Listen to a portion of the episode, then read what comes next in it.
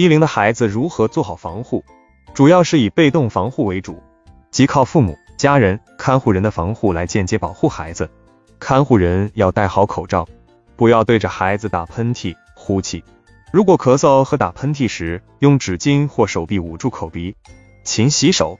对于宝宝，给宝宝穿适中的衣着，不跟孩子共用餐具，给孩子喂食，不要用嘴吹食物，也不要用嘴尝试或咀嚼食物再喂给孩子。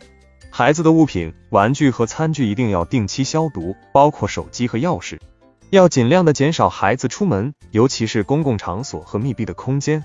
尽量不乘坐公共交通工具，和其他人保持一定的距离，至少在一米以上。和孩子玩耍和抱孩子之前，一定要保持手卫生，要洗手。回家时应该把外面穿的衣物换掉。家里定期的通风，一般每天要定期通风二到三次。每次大概二十到三十分钟，通风时孩子移出通风的房间。如果家长有呼吸道的感染，或者有一些别的症状等等，一定别忘了戴口罩，要做好适当的居家隔离。